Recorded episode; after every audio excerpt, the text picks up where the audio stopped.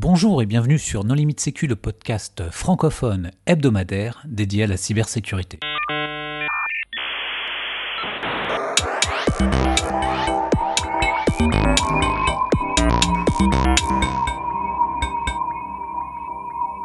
Alors aujourd'hui, nous allons parler de cyber-résilience avec euh, Benoît Dupont. Bonjour Benoît. Bonjour. Et Olivier Calef. Bonjour. Pour discuter avec eux, les contributeurs non limite sécu sont Vladimir Collat. Bonjour. Et Hervé Schauer. Bonjour. Alors Olivier, est-ce que tu voudrais bien te présenter? Alors je, je m'appelle Olivier Calef et je suis directeur cyber-résilience et crise au sein du cabinet euh, Erium. Benoît? Alors, je suis euh, Benoît Dupont, professeur de criminologie à l'Université de Montréal et euh, titulaire de la chaire de recherche du Canada en cybersécurité. Alors, la cyber-résilience, qu'est-ce que c'est? Alors, la cyber-résilience, pour moi en tout cas, parce qu'il y a plusieurs définitions qui, euh, qui circulent, et puis c'est un, un, terme polysémique, mais moi je conçois la cyber-résilience comme la capacité d'une organisation, publique, privée, peu importe, euh, de limiter l'impact des cyber-perturbations. Ça peut être des chocs, ça peut être des stress, c'est-à-dire plus ou moins graves. La capacité de cette organisation à maintenir des fonctions critiques face à des attaques, de rétablir très rapidement euh, les opérations normales et euh, en bout de ligne aussi d'apprendre et de tirer les leçons de ces incidents pour s'adapter à l'évolution des cyber-risques. Donc c'est tout un processus euh, et à la fois c'est un résultat qu'on cherche à atteindre. Jusqu'à maintenant, on entendait beaucoup parler, enfin jusqu'à maintenant, depuis 20-30 ans, de continuité d'activité ou de reprise d'activité avec euh, les plans de continuité les plans de reprise. Et finalement, euh, la résilience, c'est quoi la différence par rapport au, PCA PR1 ben, Je pense que la résilience, euh, ça fait appel à des notions qui proviennent d'autres disciplines que, ou d'autres pratiques professionnelles que l'informatique ou que les technologies de l'information. Donc ça, évoque des processus euh, euh, de, de, capacité d'absorption, de capacité d'apprentissage, de préparation, de, de, travail en équipe, donc des dimensions organisationnelles autant que des dimensions techniques. Donc je pense que le terme de résilience par rapport à la continuité des affaires ou à la, euh, restauration, récupération des, systèmes, c'est quelque chose qui est un petit peu plus global, un peu plus holistique, je pense, qui fait appel à des dimensions techniques, dimensions sociales, dimensions organisationnelles, euh, des dimensions aussi d'acceptation des risques, c'est-à-dire que la, la cyber-résilience, c'est aussi, euh, je crois, personnellement en tout cas, ça, ça, relève d'un rapport, d'un état d'esprit face au risque qui est un petit peu différent euh, de la cybersécurité, puis des pratiques qui en découlent, ou de sécurité de l'information, hein, quels que soient les termes que vous voulez utiliser. C'est-à-dire que dans la cyber-résilience, on accepte que les risques sont euh, inévitables, euh, qu'ils sont imprévisibles, qu'ils émanent d'êtres humains qui innovent aussi, d'attaquants qui innovent, et donc d'avoir des procédures, c'est très bien, d'avoir des manuels avec des checklists, des playbooks et tout ce que vous voulez, c'est génial mais dans la vraie vie, ça vous servira certainement pas. Par contre, tout ce que vous avez appris en développant ces outils-là, vous allez pouvoir le mobiliser pour répondre à la crise spécifique et unique à laquelle vous êtes confronté. Donc c'est là que, que, je verrai moi une, une, une légère euh, euh, innovation ou une différence avec euh, les pratiques un petit peu plus anciennes qui, qui, étaient déjà établies et qui font partie elles-mêmes de la cyber-résilience. Là, ce n'est pas, une, pas une cassure dans, dans, mon, dans, mon idée. Pour, illustrer un peu ça, euh, il y a quelques années, euh, Netflix avait publié, je crois que ça remonte quasiment à 10 ans, mais ils les ont un peu maintenus, a publié des outils qu'ils ont appelés euh, les armées de singes, c'est Simian Army, qui justement leur permettaient de casser volontairement des parties du système en surchargeant les disques durs, en saturant le CPU, en faisant les pannes DNS, plein de choses comme ça, pour bah, tester leurs infras et les obliger à avoir des infrastructures vraiment très résilientes. Effectivement, puis euh, dans l'approche très novatrice de Netflix, d'ailleurs qui a continué à innover après ça hein, sur la question de résilience, euh, ils sont quand même pas mal en pointe. Il n'y avait pas uniquement la dimension euh, des infrastructures et de leurs capacités, c'était aussi des exercices qui étaient lancés dans le système de production pour euh, euh, affûter un petit peu les capacités des équipes qui maintenaient ces infrastructures euh, à, réagir très rapidement face à l'incertitude. Donc il y avait la dimension technique, mais ils avaient aussi dès le début conçu ça comme étant un exercice d'apprentissage permanent pour essayer de faire progresser leurs équipes, de les garder à la pointe euh, des connaissances et de les familiariser aussi avec l'incertitude, parce que c'est ça finalement, euh, et moi je suis euh, issu des sciences sociales, donc c'est ça qui m'intéresse, c'est qu'on peut avoir les meilleurs systèmes, les plus robustes, mais si les humains qui les opèrent n'ont pas cette fluidité, cette capacité d'improvisation, cette familiarité avec des situations de crise, ils vont connaître des états que, que les, les, pilotes, par exemple, de chasse connaissent bien, qui est la, stupeur ou la stupéfaction face à une, une euh, situation qu'ils n'ont jamais rencontrée qui paralyse. Et donc, ce que Netflix avait voulu faire, c'est avec ses exercices et avec ses, Chaos Monkeys, c'était justement faire en sorte que leurs ingénieurs euh, soient très réactifs et soient à l'aise dans, cette dans ce type de situation-là. Olivier, tu voulais rajouter? Oui, en complément, ce qu'on peut, ce qu'on peut dire, c'est que euh, c'est une des différences qu'on va donner entre la notion de cybersécurité et la notion de cyber-résilience. C'est finalement la cybersécurité, elle sera un petit peu orientée sur ce qui s'est euh, déjà passé, et à partir du passé, essayer de, prédire euh, et de prévenir les différents risques auxquels on peut être confronté. tandis que la cyber-résilience, c'est finalement, on est plus tourné vers l'avenir, on va anticiper, on va préparer et s'organiser de façon à être capable de survivre, quels que soient les événements adverses qui peuvent se produire. Donc finalement, c'est être capable de survivre à, quelque chose qui n'est euh, absolument pas euh, préparé et qui peut être même euh, inattendu. Euh, et finalement, en termes d'approche, euh, la cybersécurité, on va essayer de faire en sorte qu'on ne tombe pas en panne, qu'on n'ait pas de problème. En anglais, on appellera le fail safe. Euh, tandis que la cyber-résilience, ça sera bah, finalement admettre tout à fait le fait qu'on peut avoir des incidents, on peut avoir des problèmes, même des problèmes majeurs. Par contre, ça a été anticipé et on saura comment finalement retomber sur ses pieds. C'est dans ce cas-là, en anglais, on va parler de, de safe to fail. Alors, il me semble que c'est un concept euh, qui est relativement euh, nouveau. Il me semble qu'on en parle depuis euh, une petite dizaine d'années. Comment est-ce que ça a vu le jour? Ben, C'est nouveau en, sécurité de l'information, mais le concept de, résilience en, physique des matériaux, ça existe depuis plus, de, plus de 200 ans. Donc, c'est quelque chose qui. c'était une capacité d'absorption des tensions, des chocs qui existait déjà. Ça s'est transféré ensuite dans la gestion des désastres naturels. Euh, en psychologie, on parle depuis très longtemps, depuis la, la moitié du XXe euh, siècle de, résilience. C'est la capacité, encore une fois, à, absorber du stress, à y répondre de façon positive plutôt qu'à être complètement paralysé ou en être la victime. en sécurité de l'information slash cybersécurité, effectivement, c'est quelque chose d'assez nouveau. Euh, moi, je pense que c'est le résultat du constat que euh, on ne pourra pas se tirer des problèmes auxquels on est confronté par les solutions techniques euh, seulement, que les attaques ne vont jamais cesser d'arriver de s'améliorer, donc il faut qu'on passe à un nouveau paradigme. Et tranquillement, je pense que le paradigme de la résilience est en train de remplacer le paradigme de la, sécurité qui, comme Olivier le mentionnait, est tourné vers le passé. Euh, et donc euh, paraît un peu insuffisant là. Donc je crois que ça, ça c'est assez récent effectivement. Euh, le problème c'est aussi que c'est très très c'est en anglais on dit c'est enfin, hype, hyped up, c'est-à-dire que c'est très très à la mode et très tendance. Et ça, c'est un peu un des risques, c'est qu'il y a beaucoup d'organisations, de, des vendeurs, hein, comme dit, entre guillemets. Euh, je ne sais pas si on utilise le même terme en France qu'au Québec, mais euh, donc c'est un peu péjoratif, là, qui, qui mettent un peu cyber-résilience à toutes les sauces pour essayer de, se distinguer, se différencier de leur compétition et vendre ça. Et très souvent, ils ont de la, difficulté à le, formaliser euh, d'une façon assez persuasive. Là. Mais je pense que moi, je suis convaincu que c'est un terme qui va être là euh, pour rester pendant encore de nombreuses années. Et puis de plus en plus, ce qui est intéressant, d'autorités régulatrices euh, dans le secteur bancaire, le secteur des télécommunications, en font maintenant des nouveaux critères. C'est-à-dire qu'elles disent alors euh, les entités qu'elles réglementent, vous pouvez être en sécurité, mais on sait très bien que c'est plus de de la conformité que de la véritable sécurité. Donc ce qu'on veut, nous, maintenant, c'est de la résilience, parce que c'est ça qui va nous rassurer beaucoup plus que toutes euh, les euh, checklists que vous avez pu remplir, mais qui, qui restent quand même euh, assez imparfaites. Et on peut aussi dire que dans le domaine de l'informatique, c'est pas non plus très nouveau.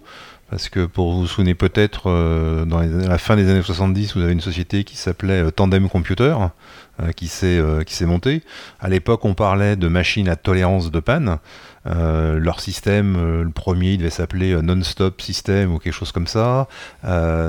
l'idée et leur premier client était bien entendu dans le domaine de, la banque, c'est de, faire en sorte que bah, finalement une, une panne ne perturbe pas le fonctionnement et que globalement on pourra, on puisse toujours continuer à effectuer les transactions bancaires. Donc finalement que d'un point de vue métier, hein, quelques pannes ne soient pas perturbatrices et ne n'empêchent pas le bon fonctionnement et la activité économique de, de la Disons que l'ordinateur continuait à fonctionner. Euh, le premier système d'exploitation comme ça, c'était Multix. tu pouvais avoir un contrôleur de disque dur qui tombait en panne. Ben, les contrôleurs des autres disques durs euh, se partageaient le travail. Bon, c'était quand même assez impressionnant. Et tandem, c'est d'autant plus impressionnant que moi j'ai connu des tandems qui ne se sont jamais arrêtés, alors que la totalité la totalité de l'ordinateur euh, a complètement changé. Donc le truc, il est, il est mis à jour à 100% au bout d'un moment. Et en fait, euh, l'uptime, euh, il est toujours là. Bon, alors on espère que maintenant avec le cloud, on va faire ça. Et alors, la, cyber-résilience, est-ce qu'il y a des, normes, des, des, des, documents qui spécifient la cyber-résilience? Alors il y en a plusieurs. Euh, il y a des documents qui ont été publiés par euh, l'université de Carnegie Mellon. Euh, il y a un modèle de, résilience comme ça. le CERT américain, l'US CERT, a aussi proposé des, éléments qui permettent de, de s'auto-évaluer en matière de résilience.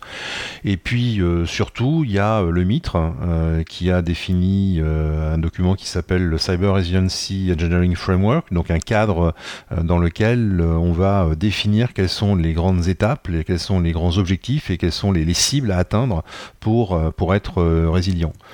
Euh, dans le modèle du, du mitre, on a euh, quatre grandes étapes. Euh, ça va être la notion d'anticipation, la notion de, résistance, ce qu'ils appellent le, le withstand, la notion de, de recover, de récupération, et puis la notion d'évolution pour justement essayer de, de, faire un peu de reengineering ou de, réarchitecturer les systèmes de façon à être encore plus, encore plus résilient. Et en complément de, ça, il y a plusieurs, euh, je dirais, objectifs à atteindre. Euh, déjà, euh, être capable de comprendre l'environnement dans lequel on est, se préparer à, ces pannes, à ces événements même inattendus, comment les prévenir, et puis comment assurer une continuité de, service, sachant que cette continuité de service, elle peut passer aussi bien par des aspects de, limitation pour éviter une propagation d'un rançongiciel, par exemple, ou d'un verre euh, mais ça peut être aussi pour essayer de bloquer, euh, de bloquer l'attaquant, euh, être capable de reconstituer finalement les, ressources dont, on aura, dont on aura besoin, éventuellement se transformer soi-même et donc modifier la configuration de notre système d'information de façon à être capable de, de pouvoir résister et fonctionner malgré le fait que l'on soit sous, sous attaque. et puis bah, la régénérie pour finalement, en être capable de, de reconcevoir complètement un système de façon à le rendre encore plus résilient et encore plus résistant. En fait, ça veut dire que c'est vraiment, on, accepte finalement que malgré toutes les protections en place bah, qu'il faut mettre en place, euh, on va quand même être régulièrement piraté, compromis, et qu'on doit juste s'habituer à réagir vite et bien, et, euh, sans finalement que cela soit considéré comme un événement, que ce soit vraiment des non-événements. Oui, et, oui, et puis euh, ce qui, ce qui, est intéressant aussi, c'est que ça, c'est bien en amont, c'est ça euh, met en exergue aussi des, des, techniques de conception ou de programmation euh, qui vont faciliter le travail des équipes quand elles seront euh, confrontées à une crise. Alors, dans les, si on poursuit la, la, typologie là, de, du MITRE, Euh, il y a aussi 14 techniques qui découlent des 8 objectifs et des 4 buts euh, que Olivier a mentionnés. Et donc, il y a des, qui sont des techniques que les ingénieurs, les programmeurs, les programmeurs vont pouvoir déployer, comme, qui sont familières, hein, la diversité, la redondance, la non-persistance, l'imprévisibilité et autres, qui vont faire en sorte que les systèmes vont être conçus pour quand ils vont être attaqués, pour avoir une moins grande surface d'attaque, une capacité à être plus facilement reconfigurée, une moindre capacité à être cartographiée par les attaquants, euh, parce que dans certains cas, on va suggérer des techniques de, de repositionnement de certaines ressources de façon aléatoire, etc. etc.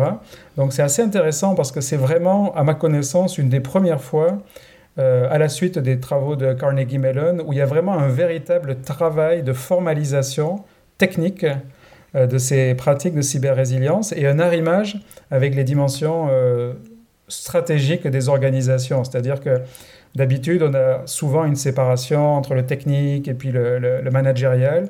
Et là, c'est vraiment la volonté d'essayer d'englober et d'imbriquer les deux. Et je pense que c'est très, très prometteur. Et puis, Olivier mentionnait, c'est le mitre qui l'a formulé, mais c'est le NIST qui le diffuse. Alors ça, c'est pas anodin parce que le NIST, c'est vraiment l'une des organisations mondiales de standardisation les plus influentes. Et donc, si eux, ils commencent à pousser et à diffuser ce, standard-là, c'est certain que ça va avoir un impact euh, mondial euh, assez remarquable, certainement. Mais même si le NIST, c'est normalement, enfin, c'est la normalisation de l'administration américaine, pour l'administration américaine. C'est même pas l'organisme de normalisation euh, américain hein, qui est ANSI. Enfin, ANSI avec un seul S, hein, pas comme euh, notre ANSI chez nous. Donc mais c'est impressionnant l'influence du, du, NIST.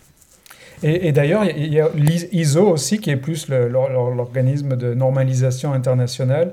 Lui-même a lancé euh, un ou deux groupes de travail dans lesquels il va chercher à, faire converger ces, ces normes sur la cybersécurité ou la sécurité de l'information avec ses normes sur la résilience organisationnelle, résilience opérationnelle.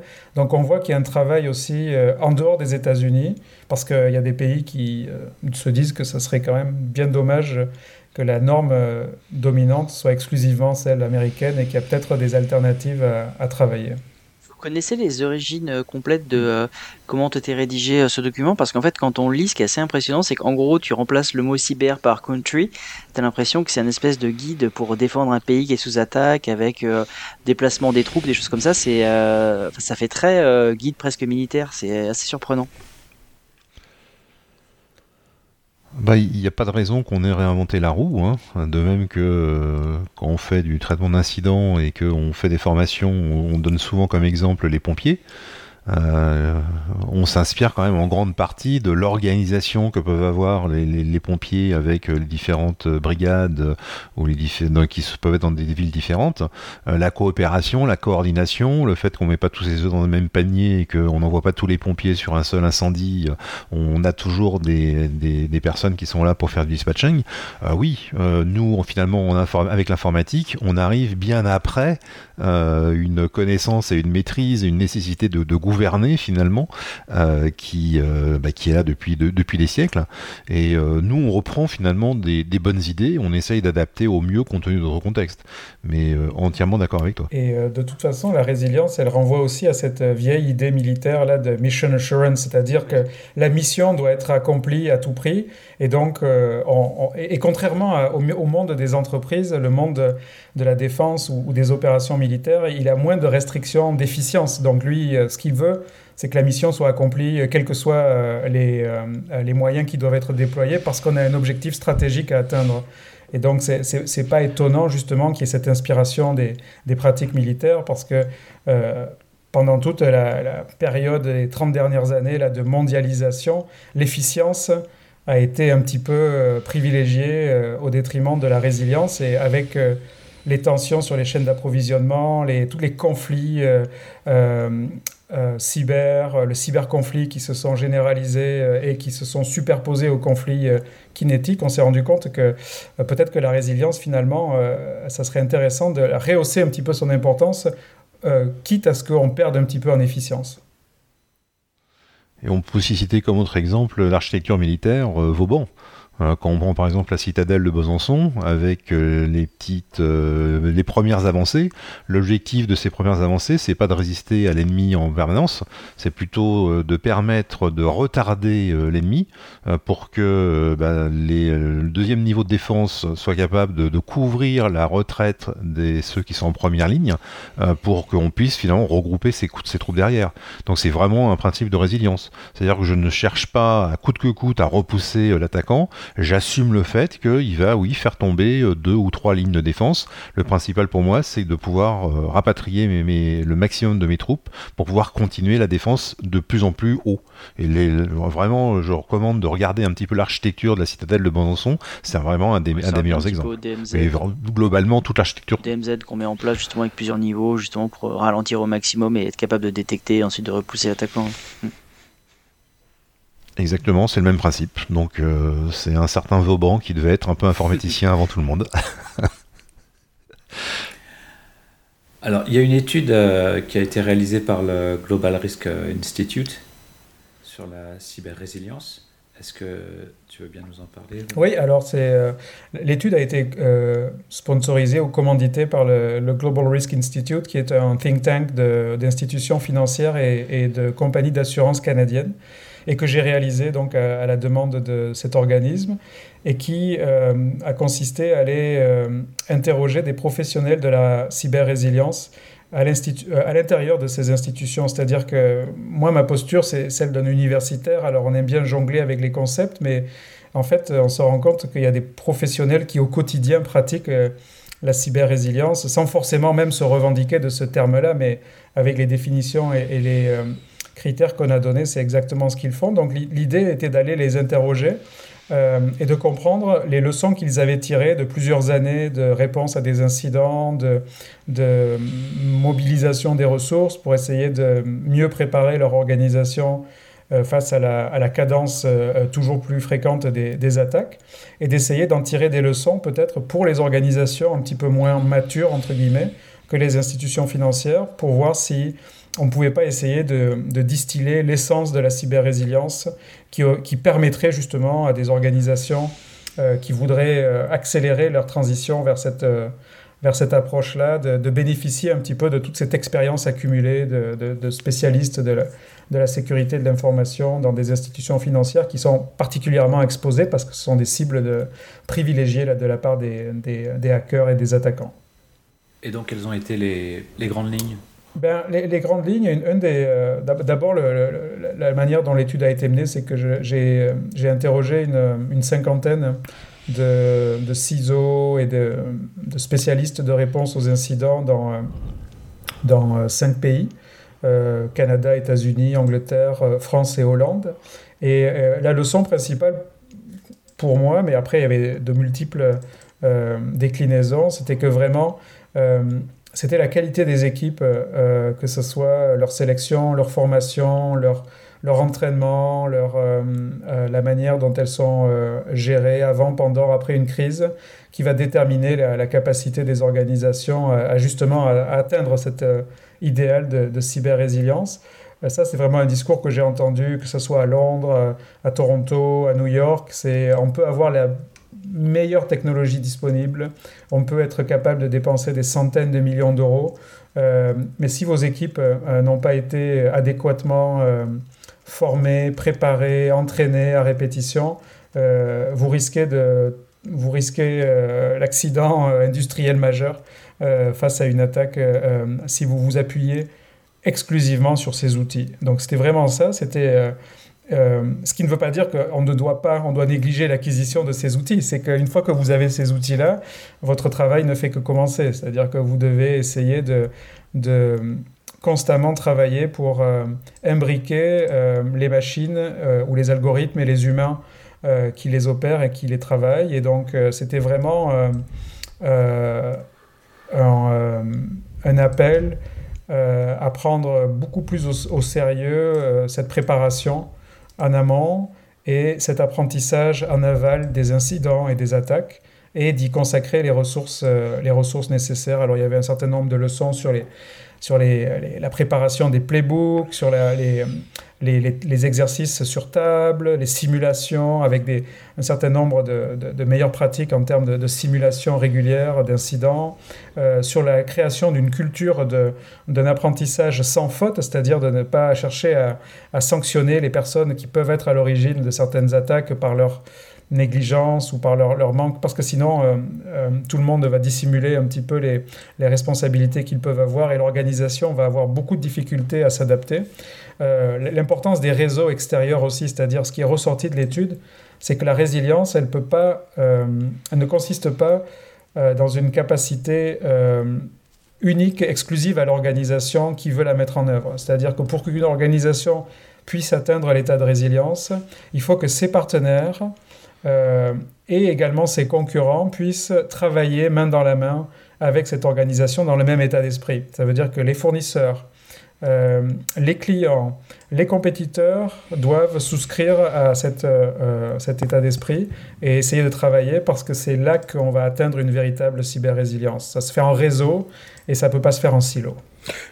Alors, je vois bien pourquoi les, les, les, clients ou les partenaires devraient embrasser cette cette posture, mais pourquoi les, les, compétiteurs? Oui, parce que moi je pensais surtout à la chaîne de sous-traitance. Oui, évidemment, la chaîne de sous-traitance est, très importante, mais euh, les compétiteurs, parce que souvent la chaîne de sous-traitance, ils la partagent les compétiteurs aussi. Donc si un compétiteur, un de mes compétiteurs, d'abord euh, dans les questions de sécurité, euh, euh, quels que soient les domaines, à part dans le domaine des vendeurs de cybersécurité, là, mais la, la, sécurité, la cybersécurité, c'est pas un domaine compétitif, là. Sinon, tout le système s'écroule parce que les interdépendances, y compris entre compétiteurs, sont telles que si l'un d'entre eux identifie un problème de sécurité, son intérêt propre est d'avertir ses compétiteurs pour éviter que tout le système s'effondre potentiellement. Donc il y a vraiment une, une, nécessité. Si c'était vrai, les, partages d'indicateurs d'attaque euh, seraient plus faciles. Hein. Euh, ouais, mais euh, peut-être, mais les partages d'indicateurs d'attaque peut être une des raisons de la difficulté à les échanger, c'est que est-ce que leur utilité est si, si fondamentale que ça? Moi, j'ai beaucoup de des gens que j'ai interrogés qui trouvaient que c'était vraiment loin d'être la panacée, et puis qu'il y avait des choses euh, avec des, liens, euh, des réseaux euh, de partenaires et de compétiteurs directs qui pouvaient être beaucoup plus efficaces justement que ces indicateurs-là, dont certains m'ont dit, puis je ne fais que reproduire leurs mots, là, que, que le système était un petit peu dysfonctionnel là, par rapport à ça. Bah, pour ça, on peut revenir sur l'aspect sectoriel qui a déjà été abordé. Euh, lors d'un autre épisode de nos limites security avec euh, par exemple les, les ISAC, euh, le fait de pouvoir partager dans un moment sectoriel effectivement entre compétiteurs, l'approche globale permet de mieux anticiper, de mieux répondre et d'avoir des même des concurrents qui vont partager des, des, marqueurs, mais qui seront des marqueurs qui seront vraiment efficaces, qui seront vraiment ciblés et qui seront à intégrer directement parce qu'ils correspondront aux sans doute aux attaques qu'on recevra euh, dans quelques jours, dans quelques semaines euh, ou autres. Et c'est ça l'intérêt finalement d'avoir des marqueurs qui seront, je dirais, presque plus pertinents que les autres, parce qu'ils seront complètement adaptés à notre environnement, à notre environnement parce qu'on sera dans le même secteur. Et pour donner un exemple très concret de ce qu'Olivier vient de dire, moi j'ai des répondants qui m'ont, dans le secteur bancaire qui m'ont dit qu'en partageant des renseignements euh, sur ces attaques-là avec des compétiteurs, ils gagnaient entre deux à trois semaines euh, de, de, notification d'avance de ce qui va les frapper par rapport au feed de données euh, qu'ils achetaient sur le marché euh, des vendeurs. Parce que les marchés des vendeurs concernent des feeds de données qui sont un peu... qui, à travers tous les secteurs, avec des petites, des grandes entreprises, donc c'est beaucoup moins raffiné qu'un partage plus ciblé avec des compétiteurs. Euh, qui aujourd'hui va dans un sens, mais demain ira dans l'autre sens, et qui fait qu'à la fin de l'année, ça s'annule et que tout le monde en bénéficie, et que c'est tout l'écosystème qui est renforcé, euh, plutôt que euh, les acteurs plus faibles qui disparaissent, mais qui n'est qu'un avantage de courte durée finalement pour, pour ceux qui retiennent l'information. Donc je, je, ne peux que confirmer ce que dit Benoît. Dans le secteur de la, santé, on a vu à peu près la même chose ces derniers temps.